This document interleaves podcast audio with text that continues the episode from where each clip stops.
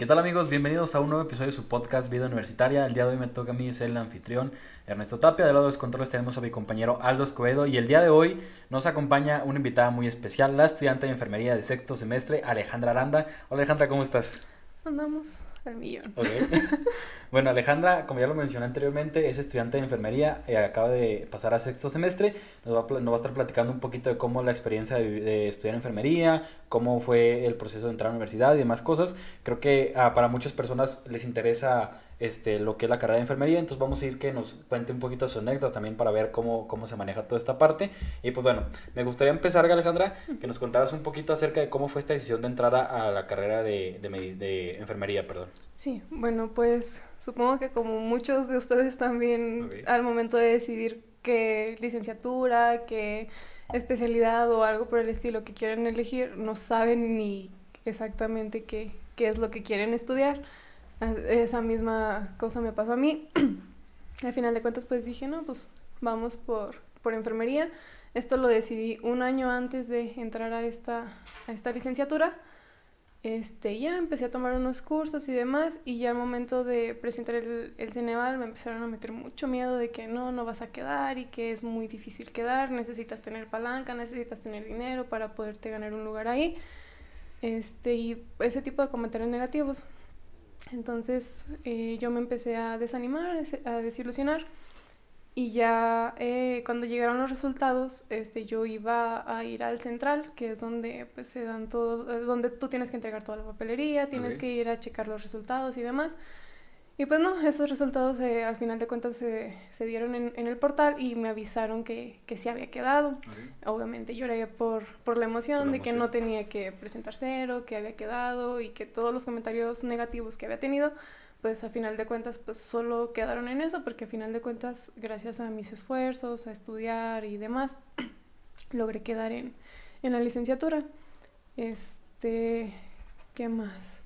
Después se fueron dando varias situaciones y pues gracias a que estuve en enfermería, este, me empecé a, ¿cómo decirlo? Pues agradecer, por así okay. decirlo, haber eh, elegido esta, esta licenciatura, porque se, como te comento, se dieron algunas situaciones con mis familiares y pues gracias a yo estar estudiando esa licenciatura, pues tuve como un poquito más de capacitación, no, la capacitación un poquito okay. más en cuestión de, de que ya tenía, no recuerdo si uno o dos semestres Ciertos, sí, ciertos conocimientos ajá, ayudaron. Ajá, okay. me ayudaron precisamente a saber cómo manejar la situación de, de ese familiar y hacerlo un poquito más.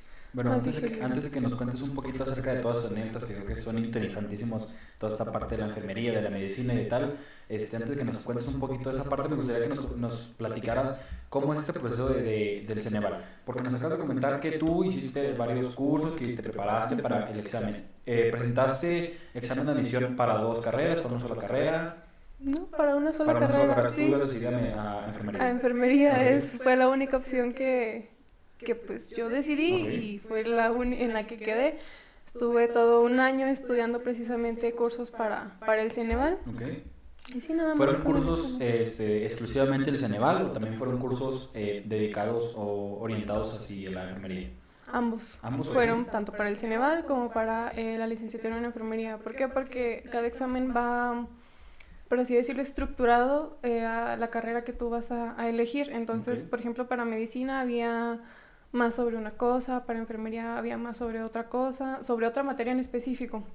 Para matemáticas a lo mejor, per, perdón, para la facultad de contaduría y demás, eh, sí, a lo mejor materias más es, específicas okay. para, con números y con nosotros era más bien, bueno, al menos para enfermería era más bien de química, de biología y demás temitas, okay. demás materias, perdón, que van relacionadas precisamente a la licenciatura. Y en general sabemos que el examen Ceneval es eh, para todos los chavos que ahorita lo van a presentar o que ya los presentaron, sabemos que es algo un tema de mucho nerviosismo, porque una, pues estás eh, por ingresar a la carrera de tus sueños o o simplemente quieres como quedar bien con ciertos familiares o con ciertos amigos, pero ya lo hemos mencionado, ya lo hemos mencionado invitados anteriores en otros episodios, que por cierto vayan a verlos, eh, que este, nos guiemos un poquito más o guíen un poquito más por la parte de estudiar lo que ustedes quieran y no tanto por eh, darle el gusto a ciertas personas, ¿no? En tu caso, ¿qué recomendación le darías a los chavos? Porque ya nos dijiste que tomaste cursos, de, tanto uh -huh. como para el Ceneval como para eh, tanto en enfermería, ¿qué, ¿qué, recomendación le das a los chavos para poder presentar su examen? O sea, algún consejillo ahí, ¿qué técnico utilizaste ese día? ¿Cómo fue ese día en que presentaste el examen? Cuéntanos.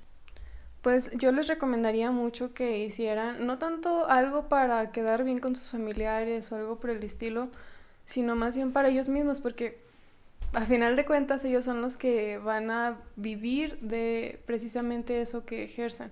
Y si no les gusta, pues realmente no. No le veo caso que se metan a estudiar algo que realmente no les gusta, no, no les mueve, porque pues lo van a hacer sin ganas, sin gusto.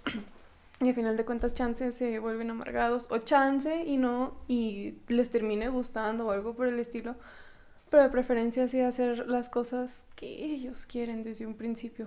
Y así, chance, también con esto te das cuenta si realmente estás hecho para esa carrera en específico o si realmente, pues no, te, o sea, te das cuenta que realmente no, no, te gusta eso y te dedicas totalmente a, a, otra cosa. No pasa nada si te metes a estudiar, por ejemplo, en mi licenciatura, que es enfermería, y te das cuenta a los dos o tres semestres que realmente no estás hecho para eso, que realmente no te, no te llama la atención, no hay problema, o sea, te puedes salir con total confianza y dedicarte a buscar otra opción que sea más conveniente para ti. Ok. Y bueno, ya eso fue como la introducción de cómo decidiste entrar a la carrera de enfermería.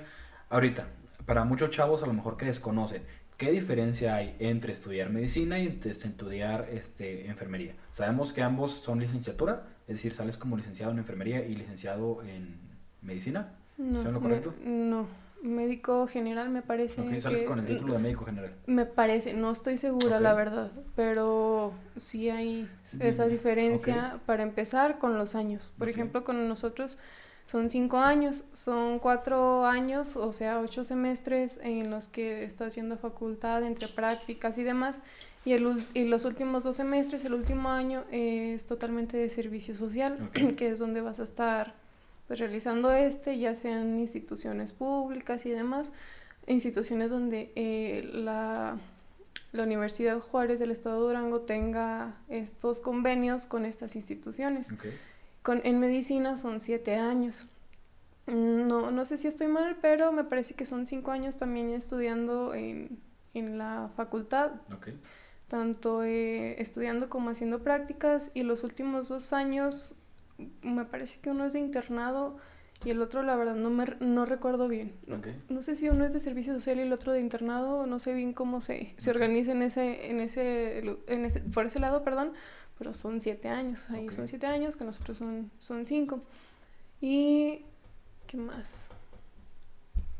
De ahí de, de la enfermería son, nos comentabas que son ocho semestres, después de ocho, esos ocho semestres viene un año de servicio social y después de eso te puedes especializar o, o ya depende de cada persona. Sí, cuando te titules, este, porque necesitas titularte, para esto me parece que hay tres formas de titularte. Okay. La primera, no sé si las tres se siguen aplicando, pero la primera era por calificación mayor a cierto promedio. La segunda era por tesis. Sí, me parece que por tesis. Y la tercera es aplicando un examen. Obviamente antes de esto tienes que cumplir ciertos requisitos como haber aprobado absolutamente todas las materias, no deber ningún semestre de inglés y tener cierto nivel. Sí, todos los requerimientos que regularmente piden las instituciones, que en lo regular siempre son las mismas, ¿no? Que son es, tener todos los semestres aprobados, o sea, todas las materias aprobadas, haber, haber acreditado cierto nivel de inglés y algún otro este complemento como actividad extraescolar o servicio social, ¿no? que son regularmente lo que nos piden. Eh, para la mayoría de las universidades. Eh, varía muchísimo entre cada, entre cada carrera y entre cada universidad, pero regularmente son las mismas, ¿no? Hace poquito estuvo con nosotros Ángela Vitia, estudiante de este, de veterinaria, que nos comentaba que para él era muy difícil o que mucho, nunca se imaginó que en primer semestre le tocaría sacrificar un perro. Eh, entonces, eh, ¿cómo? O sea, la verdad la gente se, que se, se mucho con, ese, con ese, ese pedo de decir, wow, en primer semestre un estudiante de veterinaria tiene que sacrificar un perro. En tu caso, ¿has vivido alguna experiencia fuerte durante los primeros semestres relacionada en ese aspecto? ¿O cómo es estos, estos primeros semestres? No, realmente el primer semestre son puras materias teóricas, por así decirlo. No necesitas ir a práctica, que sí que a lo mejor te piden que vayas a hacer cuestionarios, algo por el estilo, pero son cosas muy, muy sencillitas. Realmente empiezas a relacionarte con eh, las personas, con pacientes y demás hasta segundo semestre, que es cuando vemos eh, todo lo que tiene que ver con las vacunas. Y empiezan a llevarte a comunidad y ahí empiezas a relacionarte con niños, con los papás de los niños, con los maestros, empiezas a tener ese primer contacto para con, con las personas y ya hasta tercer semestre, que por desgracia nos tocó ya desde segundo semestre la, la pandemia, al menos a mí. De, mitad de segundo. este, hasta, hasta tercer semestre es cuando empezamos a ver lo que todo lo que conlleva eh, un parto, perdón, un embarazo, un parto, bueno, todo desde la fecundación, todo, todo, todo ese proceso. Este, y si hubiéramos estado en presenciales, nos habría tocado ir a lo mejor al hospital materno-infantil o algún hospital donde eh, nos llevarían específicamente a tococirugía, que es donde están todas las señoras o todas las pacientes que van, están a punto de dar a luz.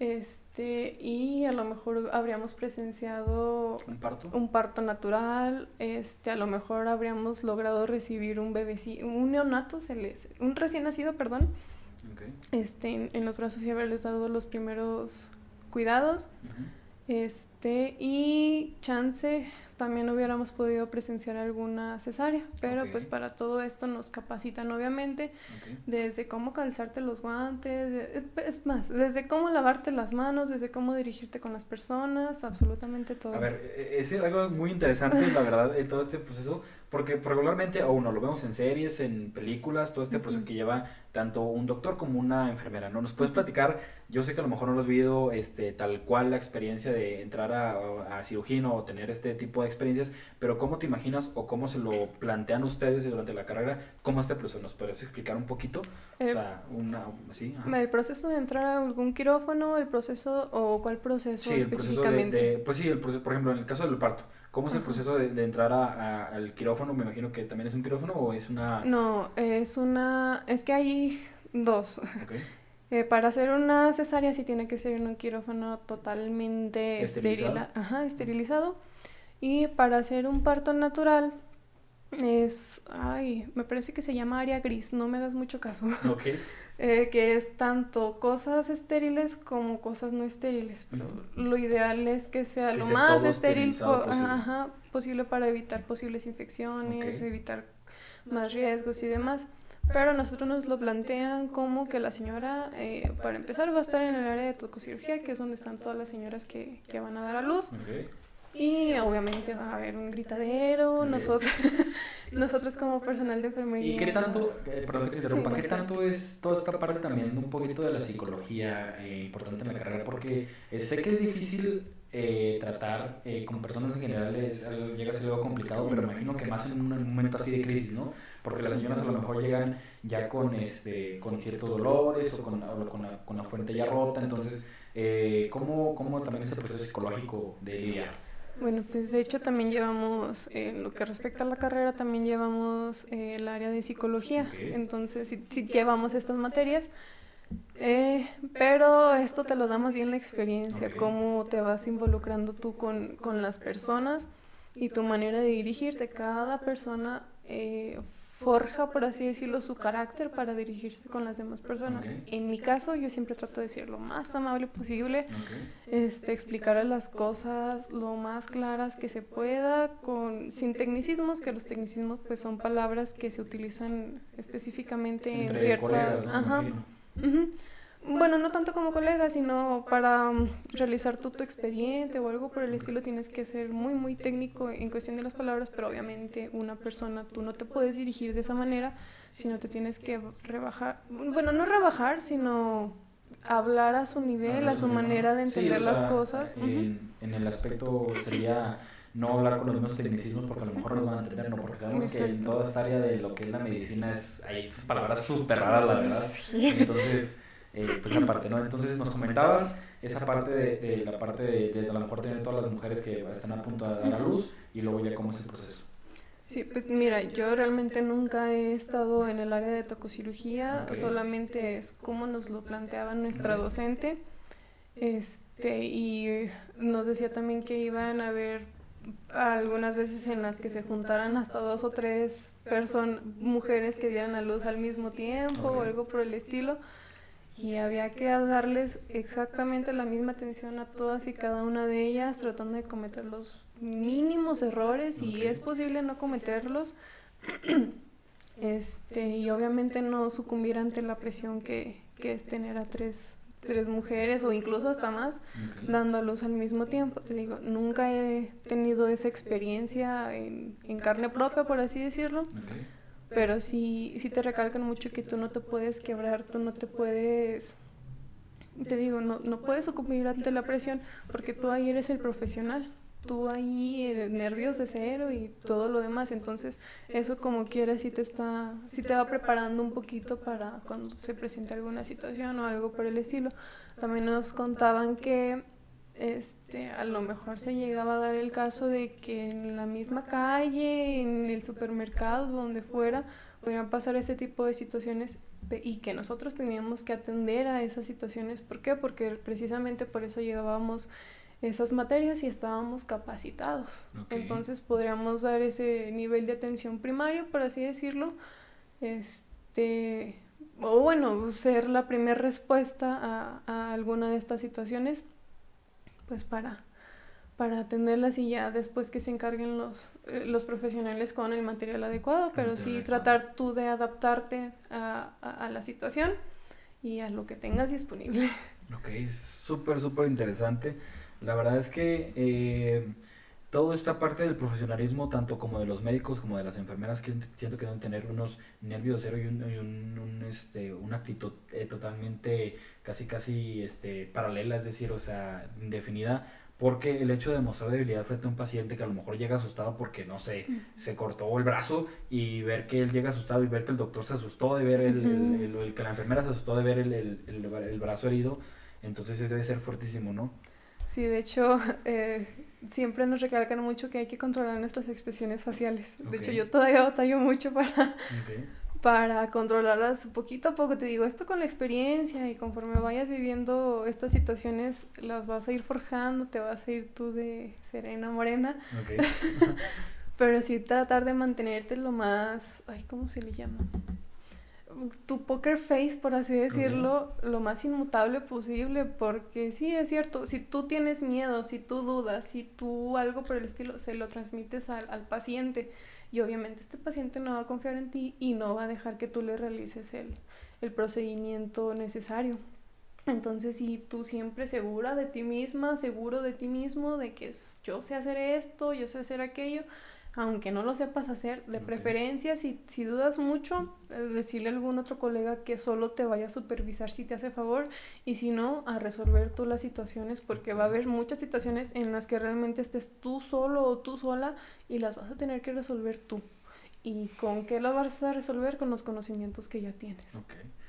Sí, sí, es, es, me parece algo, la verdad, muy sorprendente toda esta parte porque toda la información que, son, eh, que somos capaces de retener, tanto en general, pero siento que un médico, una enfermera, en general deben tener muchísima recepción de información para poder al momento de, de, llegar con una persona que a lo mejor se ve bien para nosotros, no para una persona normal sin conocimientos, que a lo mejor se ve bien y dice, pues tengo un dolor de estómago, ¿no?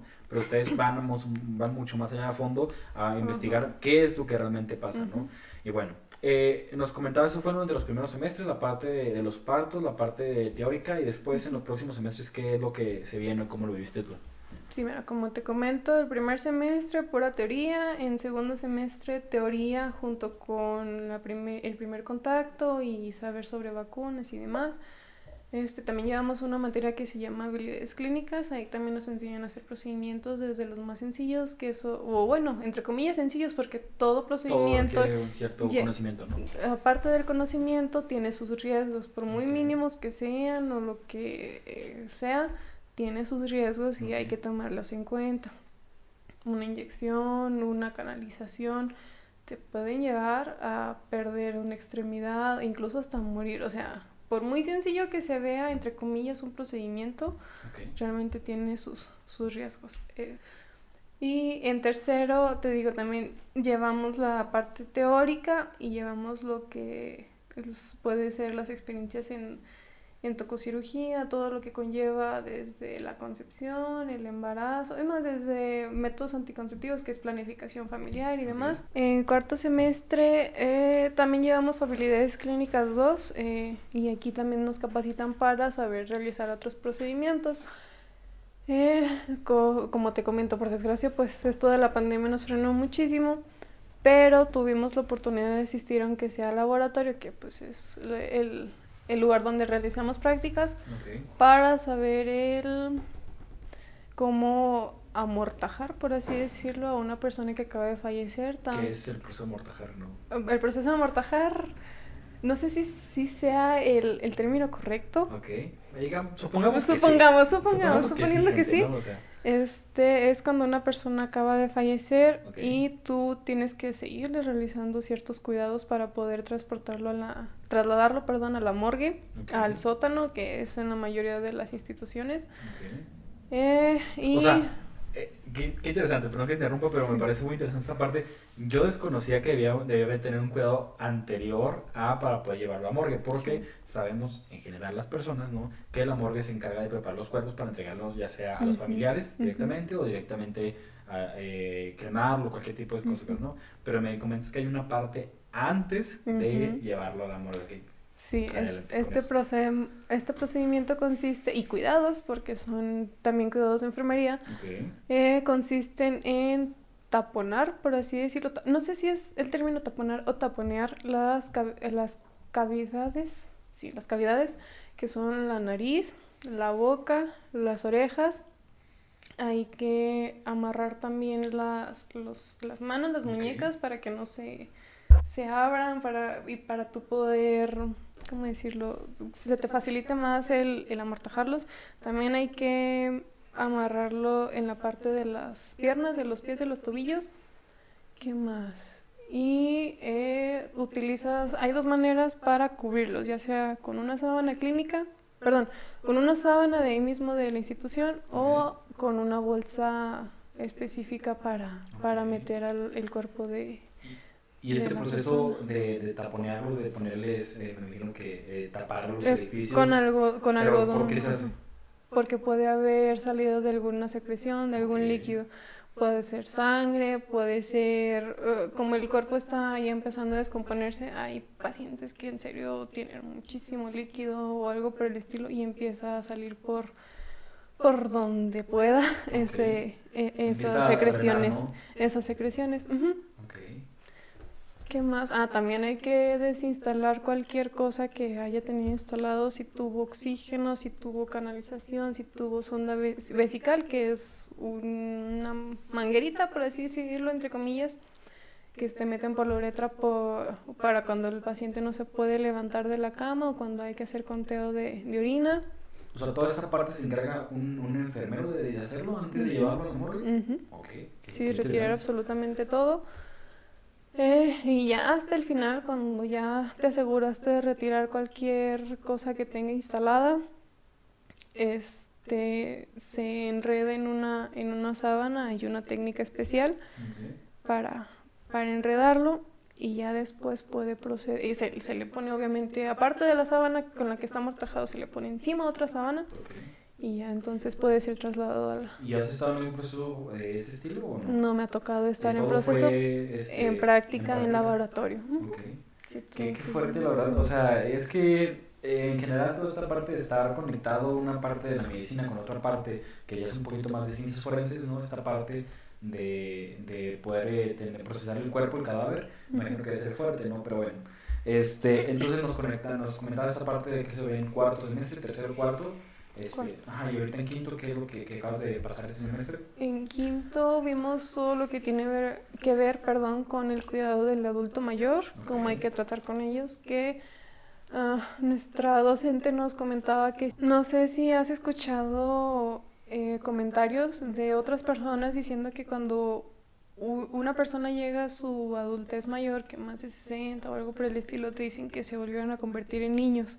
Pues nuestra docente nos recalcaba que no eran niños, eran solamente, siguen siendo, son adultos mayores que precisamente por su edad empiezan algunos a tener deterioro cognitivo, deterioro en su movilidad, este, pérdida de, obviamente, de las piezas dentales, pérdida de la visión, de la audición, o sea, todos sus sentidos empiezan a deteriorar, su, su postura, perdón, se empieza a encorvar y había que tener muchos cuidados, sí, pero sin hacerlos sentir inútiles. ¿Por qué? Porque esto a lo mejor podría acelerar el proceso de degeneración de todos sus sentidos, de sus capacidades y demás, y lo iba a hacer sentir inútil, lo iba a hacer entrar a lo mejor en depresión, en ansiedad y demás, y cosas que son precisamente por la misma edad. Entonces hay que tener mucha paciencia con esos, con, con los adultos mayores, van a querer hacer cosas que antes podían hacer, pero que precisamente por la edad ya no las van a poder hacer,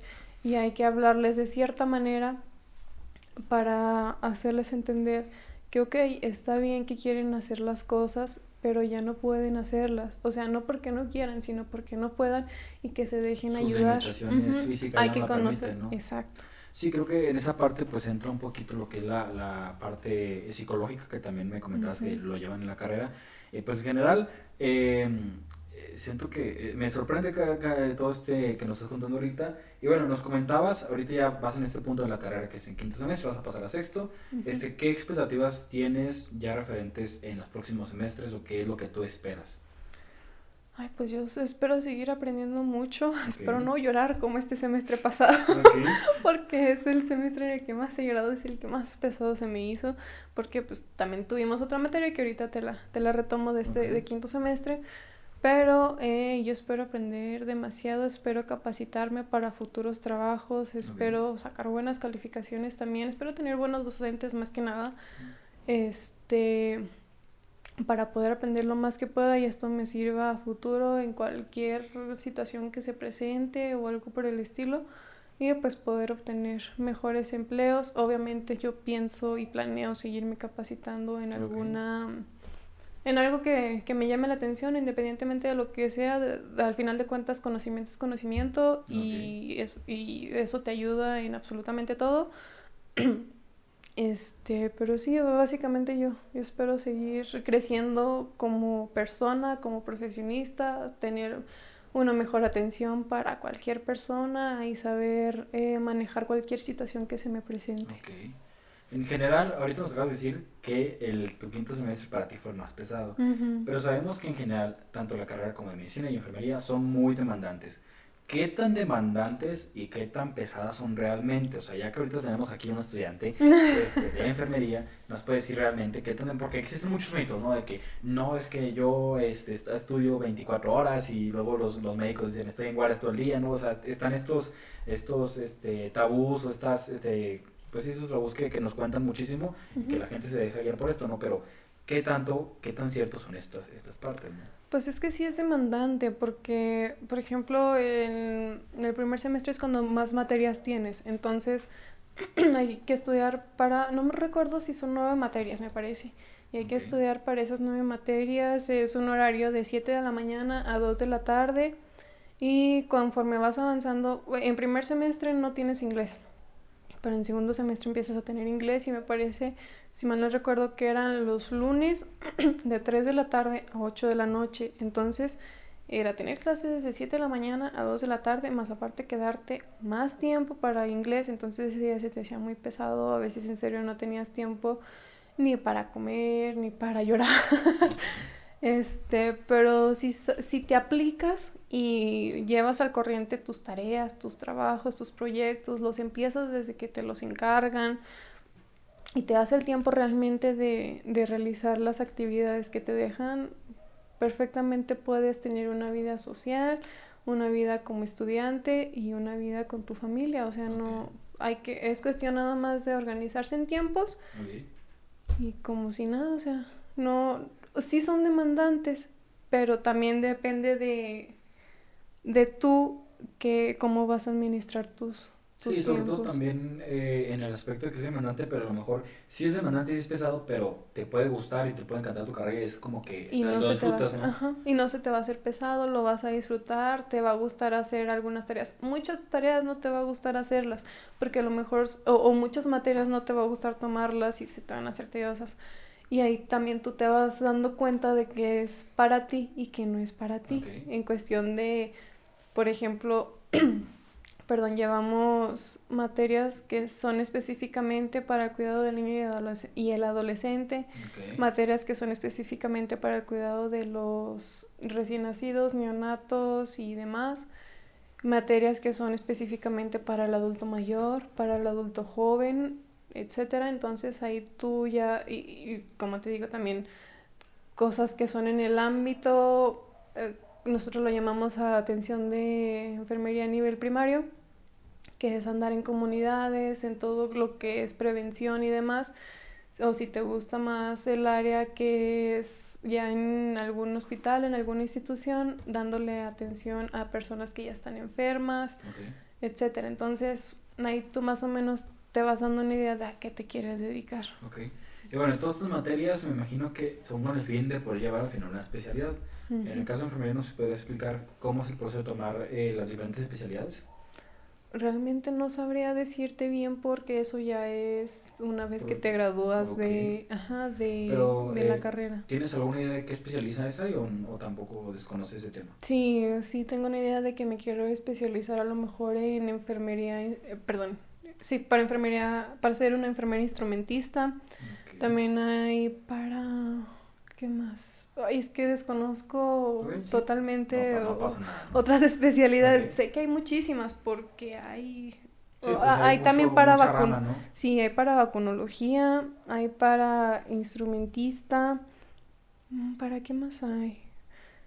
Mm, ah, para enfermera, enfermería geriátrica, que es el cuidado de los adultos mayores, enfermería en, en te lo voy a decir así, en el hospital materno eh, infantil, para llevar el manejo de los neonatitos, perdón, de los recién nacidos, neonatos y demás. Este, ah, enfermería en oncología, en cuidados paliativos, eh, que cuidados paliativos es cuando una persona ya está en su última etapa, por así decirlo, para fallecer. Hay que darle los cuidados que necesita para, perdón, para que sea una muerte a lo mejor no dolorosa y demás. ¿Qué más? Mm, en, sí, enfermería tiene muchísimo de, muchísimas opciones, muchísimo de dónde acomodarte. Por ejemplo, también puede, para ser eh, jefa de enfermeras tienes que estudiar también contaduría, me parece, no, administración. Administración, pero específicamente en, en, enfermería, que es para que aprendas a cómo manejar al personal y a los suministros y demás chance estoy mal porque realmente no, no, sé exactamente qué. Son, son todo lo que están igual, o, sea, para la gente que a lo mejor es nueva escuchando el podcast o viendo el podcast, en general pues no, no tratamos de dar información eh, a ciencia cierta porque pues sabemos que aún somos estudiantes, ya cuando tengamos egresados como invitados pues obviamente los egresados nos van a platicar un poquito de esa parte, pero estamos con estudiantes para que estén ahí al frente de eso, ¿no? Más o menos. ok. Este, nos comentabas que te querías especializar en enfermería en... Instrumentista. instrumentista. Instrumentista. Instrumentista. ¿Nos puedes platicar cómo es o qué, qué es un, este, una enfermera en ese... Instrumentista. Enfermera instrumentista es... Eh, para cualquier cirugía, obviamente vas a necesitar instrumentos. Okay. Esos instrumentos, obviamente, van a tener que ser estériles y demás. Y eh, lo que haces ahí es asistir al médico cirujano o a cualquier médico o a cualquier compañero que esté realizando algún procedimiento y tú le vas a tener que estar eh, proporcionando, pasando precisamente el instrumental que va a necesitar. Desde tijeras, desde suturas, desde seda, lo que necesite, tú lo vas a estar asistiendo. Pero eh, para ser enfermera instrumentista hay que conocer absolutamente todo el material habido y por haber hay que conocer absolutamente para qué se utiliza cada cosa. Y son muchísimos. De hecho, ahorita, si gustas, te enseño alguna imagen que son los instrumentos y no te vas a dar una idea de que, ching, ¿cómo diferencias una cosa de esta otra si se parecen un montón? Entonces, hay que, para eso hay una especialidad en ello, para que te capacite cómo se llama el instrumento, para qué se utiliza y cómo hay que manipularlo, supongo. Eso sí, no, no sabría decírtelo, pero básicamente es. Ahorita nos, nos comentabas fuera de cámara que este, tú ya estás ejerciendo, eh, bueno, no ejerciendo, sino trabajando con un médico que te permite estar en cirugías. Eh, creo que es, es muy es interesante, la verdad, y a ver qué nos cuenta ahorita Alejandra, porque eh, en general, pues, nos, nos estás comentando anteriormente que se tienen estas prácticas, pero son prácticas, eh, ahorita por la pandemia, son prácticas, me que virtuales. o, muy limitadas, porque sí, te, te, comento, a veces nos, nos permiten utilizar los laboratorios, pero a veces los laboratorios no tienen todo el equipo, no son situaciones reales como las que en las que ya he estado, pero pero sí, este respecto a, ese trabajo, ah, de hecho, aquí hay una anécdota, aquí hay un chismecito. A ver, que nos un poquito el, el chisme, la anécdota. Sí, eh, mira, ese trabajo yo lo conseguí gracias a estar asistiendo a las vacunaciones, que pues como ya sabemos ya no recuerdo si ya va más de un año que, que, están precisamente en estas campañas de vacunación o incluso un poquito más. Sí, creo que alrededor de un año, sí, menos de un año. Más o menos por ahí. Por, por ahí, okay. Este, y pues yo tuve la oportunidad de participar como vacunadora y como brigadista en estas campañas de vacunación. Antes de que nos cuentes la anécdota con el, con el, con el, con cómo es el trabajo, ¿cómo fue esta parte de estar en la vacunación? Creo que, o sea, vamos a sacar mucho hilo. vamos a sacar mucho hilo de todo este episodio, entonces cuéntanos un poquito antes de contarnos cómo consiste el empleo, cómo es esta parte de la vacunación, cómo, cómo se vivió para ti, siendo, ¿en qué semestre estabas cuando se dio esta etapa? ¿En tercero o cuarto? En cuarto. En cuarto, ¿cómo fue para ti? O sea, el poder ya a lo mejor eh, de forma indirecta, gracias a la pandemia, estar eh, en esta parte de la vacunación. ¿Cómo? Cuéntanos un poquito de esa parte. Sí, mira, eh, para empezar, obviamente nos capacitaron como cualquier otro procedimiento que se necesite realizar.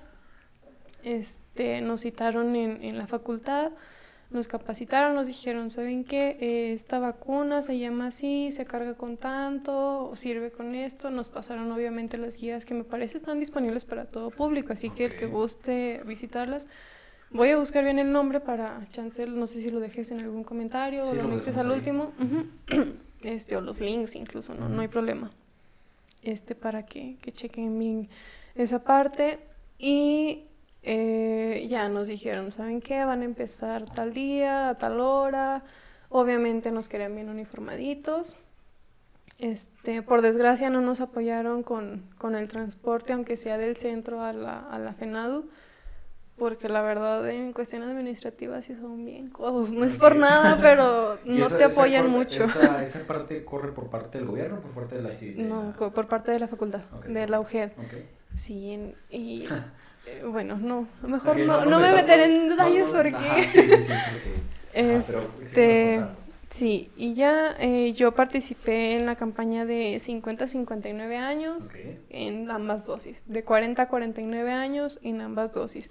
Con los de 30 a 39 nada más tuve la oportunidad de asistir un fin de semana y participé también con los de 18 a 29 nada más en una dosis, este, porque ahí ocurrió una situación y ah, que también sí planeo contarlas, ¿por qué? Porque para que las personas que se quieran dedicar o estudiar, esta licenciatura se den cuenta de qué se van a enfrentar, que no hay que tomarlo personal, que tú sabes lo que vales y demás, entonces sí, para que no se queden callados. Este, ya, eh, precisamente en esta campaña de... Ah, querías que te contara experiencias, perdón. Sí, no, no, este, es que me voy.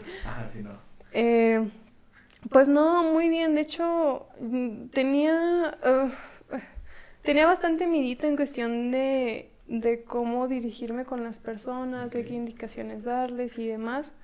Porque algunos profesionales te decían, no, que son estas indicaciones, y otros te decían, no, son estas otras, y otros, no, son estas. Entonces tú no sabías a quién hacerle caso y era como de, ok,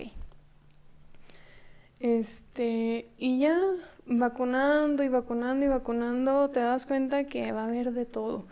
Ahí fue, hubieron personas muy, muy amables que en serio, de hecho a mí me tocó una, una situación con una señora que eh, estaba a punto de vacunarla y me dijo, ande, qué bueno que me tocó usted, porque desde no sé cuándo la estoy viendo como vacuna y yo quería que usted me vacunara y ay, qué bueno que sí me vacunó. Y ya cuando la vacuné, ah, ni me dolió, muchísimas gracias. O sea, neta, muy, muy amable. Y, y ese comentario es como de a huevo si quiero, perdón por la palabra. a huevo si quiero. No, es que capaz me ven mis, mis profesores y no, que miedo. No, no pasa nada, no pasa nada. Este.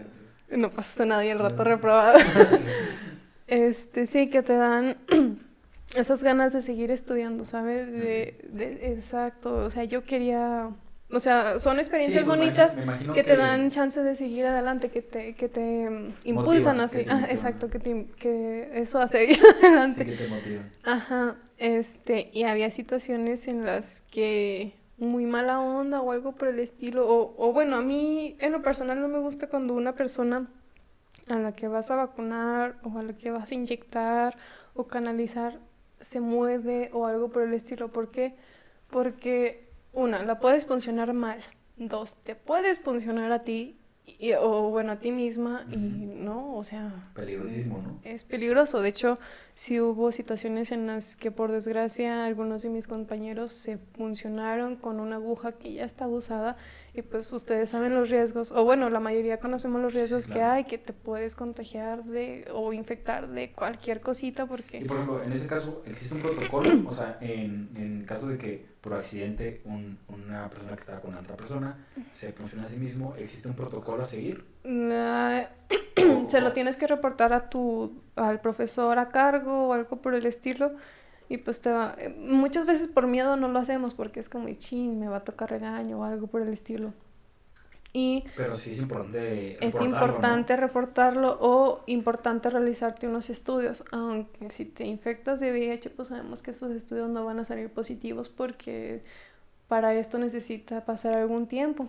Pero lo ideal sí es tomarte algunos análisis de sangre para descartar cualquier patología, cualquier enfermedad de la que te hayas podido contagiar. Este, sí, y, y sí te digo, había de todo, había personas que exigían ver el frasquito, es más, te exigían ver desde que tú les abrías la jeringa, desde que le cambiabas la aguja, porque ahí manejábamos aguja amarilla y aguja negra. Con la, negra. diferencia? La diferencia es el calibre de la aguja. Una es más gruesa, la otra más, más delgadita. Perdón. Este, ¿qué más? Ah, sí, que te exigían ver desde que abrías la, la jeringa, desde que abrías el vial, porque sí se les llama al, frasquito donde venía el biológico, desde que abrías el vial, desde que le cargabas la, la vacuna, y con esa que tú cargabas querían que, esas personas querían que, que tú las vacunaras. Entonces, sí era muy molesto. ¿Por qué? Porque que obviamente había un montón de gente en las primeras jornadas, que de hecho yo agradezco que sí haya habido mucha gente porque en estas últimas jornadas hubo muy, muy poquita gente, entonces eso significaba que no se estaban vacunando y que eso sí, y que iba a significar eso, que se iban a contagiar, que de hecho los contagios siguen, sí, pero la, ¿cuál iba a ser la tasa de mortalidad? O sea, las vacunas son para eso, para que disminuya la, la tasa de mortalidad por, por esta enfermedad, perdón, por, esta, por este virus. Sí, precisamente era muy, muy tedioso que las personas quisieran ver el frasquito, quisieran ver cómo cargabas, porque esto te retrasaba demasiado. Este, pero pues, o sea, aunque sí había de este tipo de personas, realmente eran muy, muy contadas. Entonces, lo demás, pues eran personas que no, pues vacúneme o, o esto o aquello. Pero no, en general tuve buena experiencia con, con las personas. De hecho, muchas de ellas, después de pasar por observación y demás, se regresaban y nos volvían a dar las gracias o algo por el estilo, ¿no? En serio, todo muy, muy bonito. Fueron, pues, no, de hecho, con, con personas que se fueron a vacunar, creo que no tuve ningún percance. Este... Y, bueno, ya retomando, gracias a la jornada de vacunación de la que estuviste este, ejerciendo, laborando, eh, conseguiste trabajo, nos puedes conseguir uh, platicar. Conseguir no, conseguir no, conseguir no. Este, que nos platiques un poquito de cómo, cómo fue que conseguiste el trabajo. Ah, sí, mira. Cómo, cómo, es que... que nos un chisme por ahí, a ver. Sí, es que eh, precisamente laborando en la jornada de 30-39, este conocí a una persona, no diré, de, no, diré nada, nada, nada en cuestión de, de ello, y ya Le pedí el número, dije, de algo me tiene que servir. era, nada más es médico, ¿no? Sabemos que es médico. No. Ah, fue, ah, no, no es médico. De hecho, él estudió en la facultad de... En la, siempre se me olvida. Facultad de Ciencias de la Cultura y Educación Física, me parece. En la FIET. Pues sí, en la, sí, en la FICET, algo así. Sí, sí, sí, educación física. maestro de educación física, ¿no? Este, y que por desgracia pues él no había podido conseguir trabajo ejerciendo esa para la, profesión, que, que, él estudió. Y ya este en algunas en alguna ocasión salimos y demás y un día me manda mensaje de oye este tal persona está buscando eh, una enfermera que lo apoye con esto con lo otro y demás este, ¿te interesa el trabajo o algo por el estilo? Y yo como de, no, pues bájalo. Este, ya me pasó el número de contacto, le marqué. Y no, que sí, que era la primera vez que yo aplicaba como quien dice para un trabajo. No sabía ni qué documentos tenía que llevar, no sabía cómo me tenía que presentar, no sabía absolutamente nada. Entonces, ni siquiera sabía si era correcto estarle marcando por teléfono.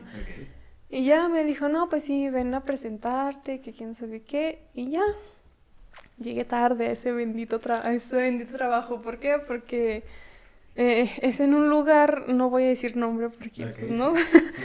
este, es en un lugar en específico, pero yo no tomaba en cuenta que, bueno, eh, eh, esta clínica eh, era en específico, pero yo no tomaba en cuenta que había un hospital con el mismo nombre. Entonces yo llegué al hospital que estaba del lado contrario de, de, la clínica, este, y no, pues llegué media hora tarde, me dio un montón de vergüenza, y de hecho el, el doctor ya se iba a cirugía, y yo como, y chin, y ya, este, este, mm, pasé al consultorio, le dije, no, pues ya me presenté, le dije cómo me llamaba, dónde estudiaba, le dije que era mi primera vez consiguiendo un trabajo, o sea, fue, fui totalmente honesta. honesta y demás, que no tenía experiencia en absolutamente nada, pero pues que ahí andábamos, ¿verdad? y ya me dijo, no, este, no, Ale, pues nos vamos a ir a cirugía. Y yo como de, ah, traigo mi quirúrgico, mi uniforme quirúrgico, porque... En ese, en ese instante dijo, vamos a ir a... Ah, ok. Sí, o sea, ni me conocía, o sea, muy a falta los conocí. Ok, qué fuerte, qué fuerte. o sea, en serio, así, así estuvo la cosa. O sea, y ese día ibas porque tenías tus prácticas y ibas con tu uniforme quirúrgico. No, no, no, no, no, no, no, no, no. Iba yo vestida de, de, civil, pero en la llamada del día anterior me dijo que iban a ir a, a una cirugía. Entonces le dije, ah, pues tengo mi quirúrgico, ¿gusta que me lo lleve? Me dijo, sí, llévatelo. Y ya llegando le dije, ah, no, pues traigo mi, mi quirúrgico, me lo pongo. Me dijo, sí, póntelo. Y ya me lo puse y todo. Y luego me dio vergüenza, pero bueno. Me preguntaron que si yo iba en carro y yo como de soy estudiante, nunca he trabajado, ¿cómo le explico?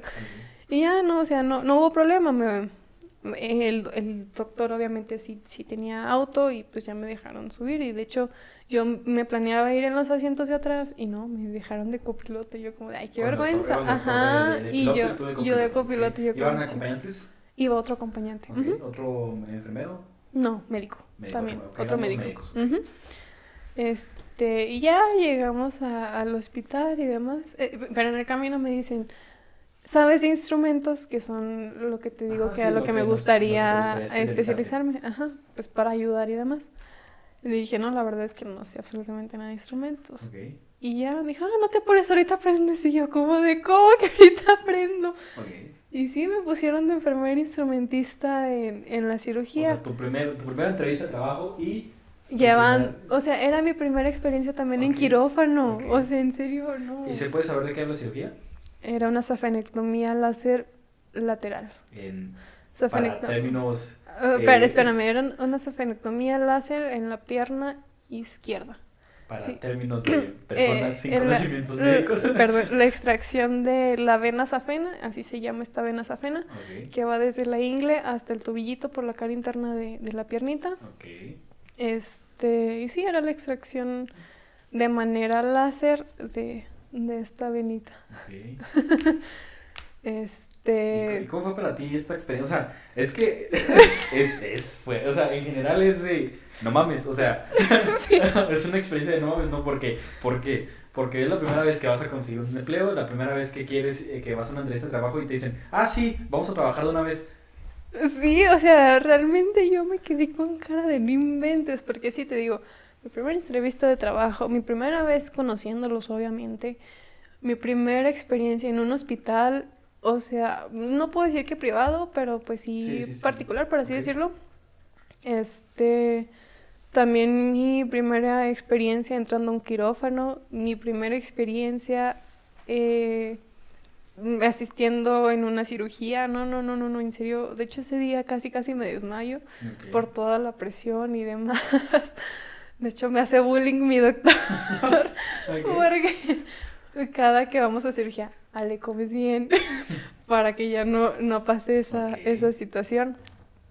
Este, y también era mi primera experiencia calzándome una bata estéril, unos guantes estériles este, que no fueran prácticas, o sea, ya oficial, ya de que en serio vas a atender a un paciente. Que no puedes cometer errores. Ajá, exacto, entonces yo tenía mucho, mucho miedo en cuestión, hay un término que utilizamos mucho en, en tanto en medicina como en enfermería, de vas a contaminar o ya se contaminó. Sí, que, regularmente lo escuchamos en series, en películas, que, están, están por entrar al quirófano y ya se contaminó. Sí, entonces, ¿A qué se refiere? este término es cuando como te digo, te calzas absolutamente todo de manera estéril y tocas algo que está sucio o, o, algo que no está estéril. Por ejemplo, yo ahorita estoy calzada, entre comillas, supongamos que estoy calzada con una bata y guantes estériles y yo toco el micrófono. El micrófono es algo sucio.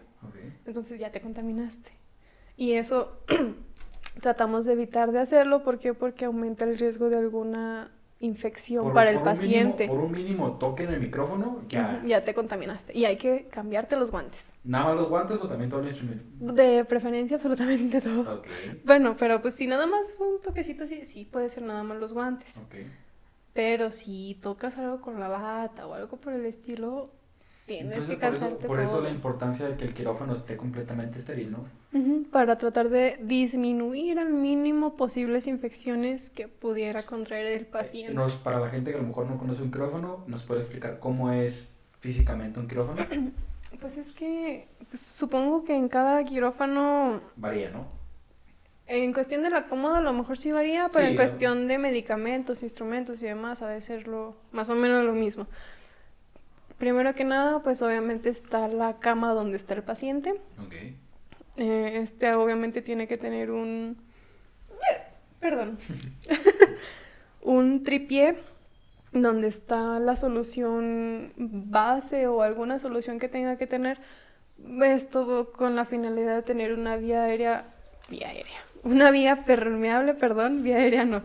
Alguna vía permeable por en caso de tener que pasar algún medicamento o eh, tener un eh, algo para poder transfundir algo así súper rápido en caso de ser necesario.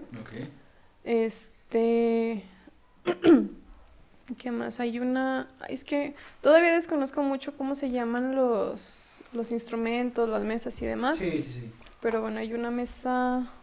Es que no me acuerdo si se llama Mayo, pero bueno, en caso... Una, mesa, donde donde tú puedes poner un bulto y muchas cosas que son bultos estériles y cosas estériles en su interior, o sea, la capa externa pues, no, no, importa que se contamine, mientras no se contamine lo, lo que, que se ensucie, mientras no se ensucie lo que está dentro, todo bien. Este, otra mesita donde puedes poner tu, tu instrumental, otra mesa donde está el material que son los guantes, suturas, eh, vendas y demás eh, supongo que otro estante donde están los medicamentos que pudiera necesitarse. Y no sé si también haya ahí en quirófano, yo supongo que sí, un carrito azul. Antes se le llamaba carro rojo, ahora se le llama carro azul, que es un, pues no carrito, pero sí como si fuera una cajonera, por así decirlo. Donde hay cánulas nasales, que son esas para que te pongan oxígeno eh, hay, instrumental para intubar a un paciente por en caso de que se necesite. Este, medicamentos que son necesarios para reanimar a un paciente, como adrenalina y demás cosas. ¿Qué más? Ah, pues, pues hay un, montón. Ajá. rasgos eso, ¿no? Sí. Ok. Entonces, ya nos explicaste cómo, cómo es un quirófano, nos explicaste. Más o menos. ah, y también muy importante la iluminación. Porque si no tienes una buena iluminación para pues, poder ver los tejidos y demás, aguas porque puedes cometer un error como, como médico, cirujano o lo que sea. Es decir, está en la mesa, eh, yo la verdad desconozco de Es como una cama. Es como una cama, pero regularmente siempre se ven así en las películas, ¿no? Es una super luz que está encima de, en, medio de la sala y se puede bajar y subir, ¿no? Es, una, es algo similar, ¿no? Sí. Ok. Sí, es, es, algo así. Ok, entonces, más o menos ya doy una descripción de cómo es un quirófano y ahora nos platico un poquito de la parte de eh, la, la, primera cirugía en la que tuviste. Cuéntanos, ¿cómo fue? Espérame, antes de que nos pasemos a esta primera cirugía, siempre también es muy importante tener un monitor para checar los signos vitales del, del paciente, ajá, saber si empieza a desaturar, que es que sus niveles de oxígeno comiencen a bajar, si su presión baja, si su ritmo cardíaco aumenta, si disminuye, lo que sea, es muy importante saber los signos vitales del paciente. Para, en dado caso, a veces hay que suspender la cirugía este, como esté. ¿Por qué? Porque ese paciente puede fallecer. Si no, ahora sí retomando lo, lo, que quería saber en cuestión de, de mi primera cirugía. primera cirugía. Ay, pues, pues fue. No, no te... Este, te digo, o sea, yo estaba muy presionada por toda la situación que conllevaba antes de haber llegado tarde a la entrevista, de mi primera en todo. Digo, yo tenía muchísimo miedo de contaminar. Este, pero por fortuna estaba otra enfermera que había estudiado precisamente en mi misma en la misma facultad que estoy estudiando yo, en la Facultad de Enfermería y Obstetricia. O sea, estás con otra enfermera.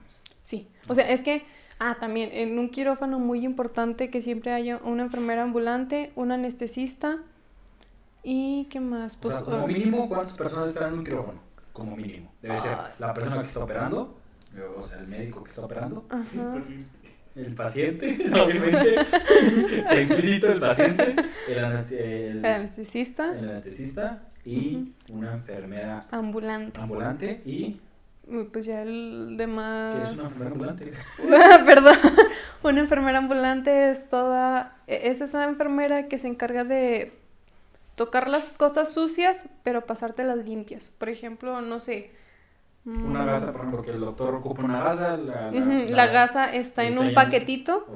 Ese paquetito a lo mejor ella lo abre y adentro obviamente está envuelto, eh, esas gasas están envueltas en otro paquetito. Ese otro paquetito tú sí lo puedes agarrar.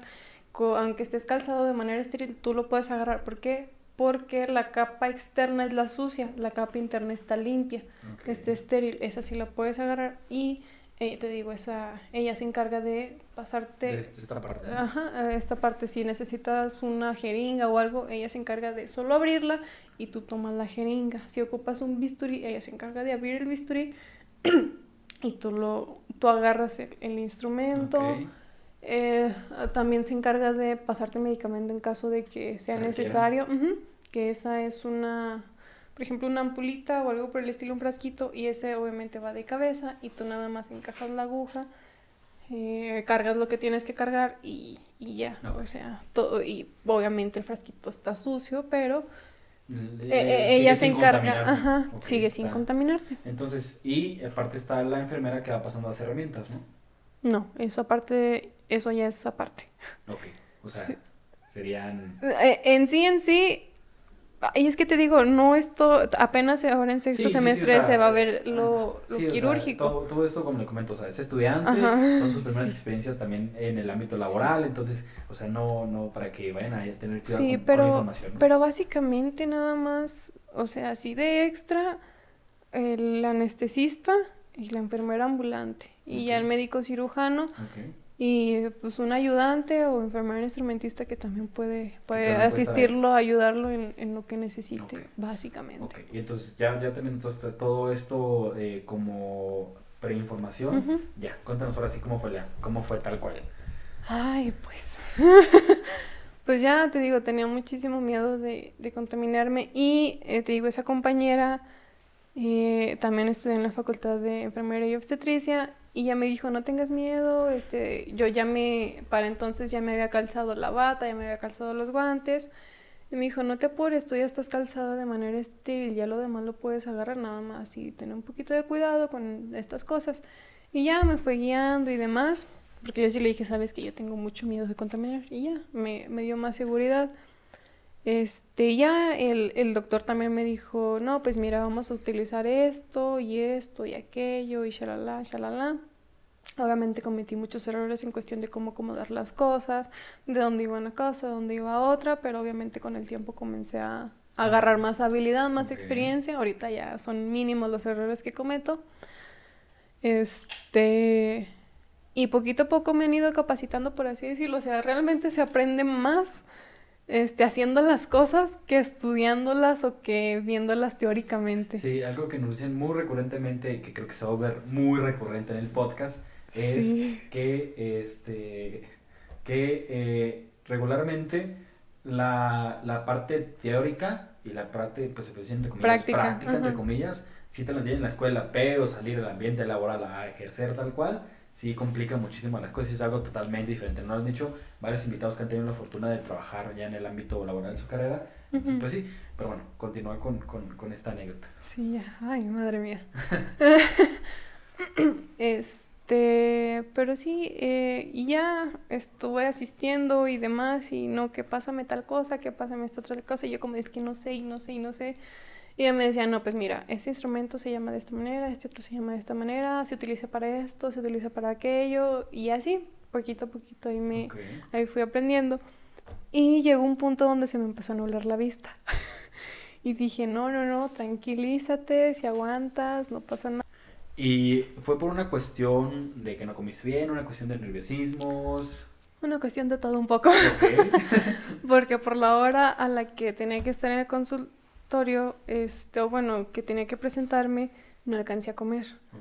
Este, pero de todas maneras había almorzado tarde, entonces una cosa con otra, estar nerviosa, estar corriendo de un lado para otro, no, no, no. Este, pero no, afortunadamente me, me logré controlar, pero no pasó mucho tiempo cuando se me volvió a nublar la vista y dije, chin, ahora sí ya no aguanto, yo conozco mi cuerpo, entonces es como de no, no voy a aguantar. Y ya fue como de, ¿qué prefieres? Perdón. Sí, no. ¿Qué prefieres? ¿Desmayarte encima del paciente, encima de los instrumentos, encima del doctor o mejor salirte la fregada? No, pues mejor salirme la fregada. Este, y me salí, o sea, no dije absolutamente nada, yo nada más me salí del quirófano. Este, y afortunadamente me encontré con la enfermera ambulante que en ese momento estaba Mm, preparando, no sé si instrumental o material, no sé qué estaba haciendo. Le dije, oye, disculpa, me estoy sintiendo mareada. Y ya pronto me dio la atención, me dijo, ay, no, vente, me llevó a un cuarto donde había una cama, me dijo, siéntate, me quitó el cubrebocas, y yo de, ay, es que no me quiero contaminar, me dijo, no te preocupes por eso, si necesito preparar otro bulto, te lo preparo, pero tú no te apures, ahorita me importa más que te recuperes, que estés bien, ajá. Este este, y la pobre hasta me dio su refresco, o sea, neta bien linda. Este, y agradezco mucho porque, pues, mi experiencia. Si la está viendo, un saludo a la enfermera. Sí, un saludo, este, y espero volverla a ver para regresar el favor. y agradecerle así mucho porque desde entonces no la he vuelto a ver, no hemos vuelto a, ah, coincidir, en, en, cirugías ni nada y entonces, pero bueno, este, ya ahí fue donde supe que ella también había estudiado en donde, donde yo estoy estudiando.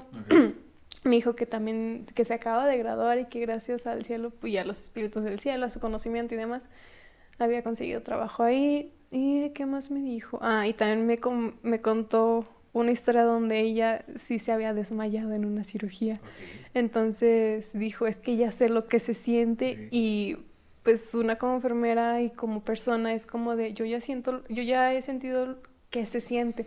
No, me gustaría que alguien más pase por eso no, mismo. Además, imagínate qué fuerte estar en cirugía con el paciente dormido, no sé, incluso abierto, no sé, o sea, una, cirugía a, cuerpo abierto y que de repente se caiga la enfermera, es como que paren todo, ¿qué hacemos? Sí, no, en serio. Y no, de hecho ella me dijo que estaba asistiendo precisamente el médico cirujano y que le dijo a una enfermera, regáleme un sobrecito con azúcar y póngamelo en la lengua para pues, aumentar su glucosa. Este, y que el doctor obviamente dejó de hacer lo que estaba haciendo, la volteó a ver y que dijo, no, pero si tú estás bien, no me acuerdo si amarilla o pálida.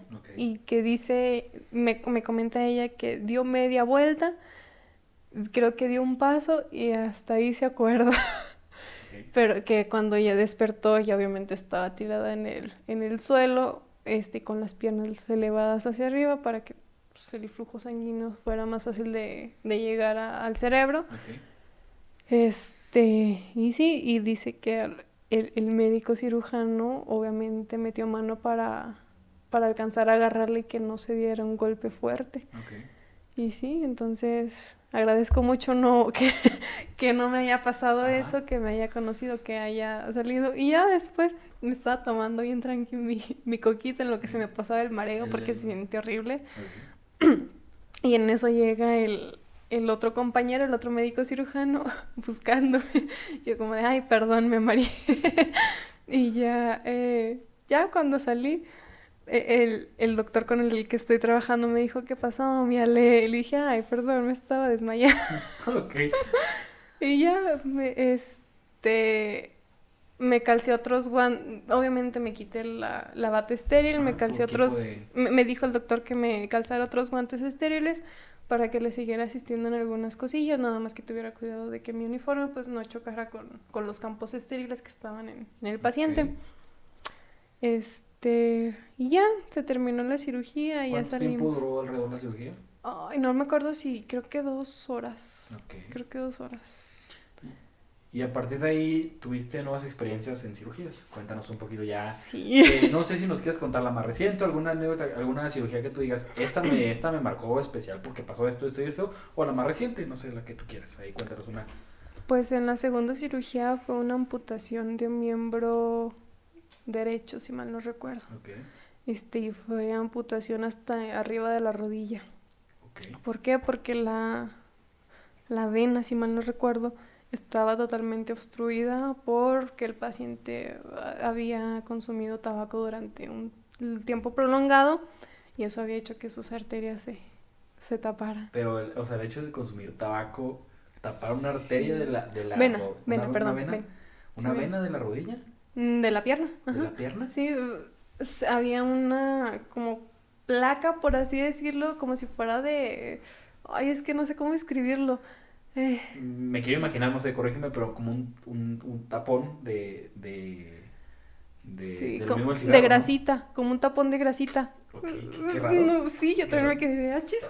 Este... A ver, a ver, antes, o sea, el antecedente es, el paciente llega con, eh, con un dolor en la rodilla o, ya tenía un... No, no, este, ahí se les hace un ultrasonido para determinar si hay dilatación en las venas, si hay coágulos, que, que son trombos, si hay calcificación en las venas, porque sí, también hay calcificación en los vasos sanguíneos.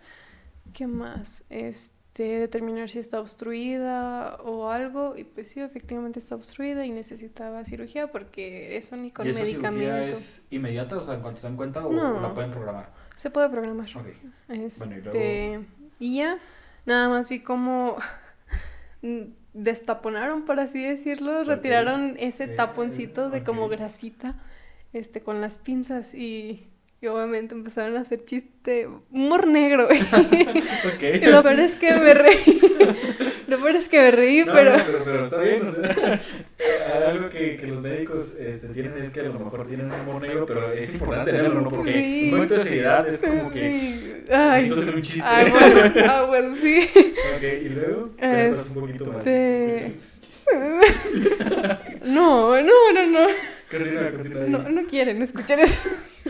No, no, escuchar, no quiero escuchar el chiste. Continúa, Este, y ya.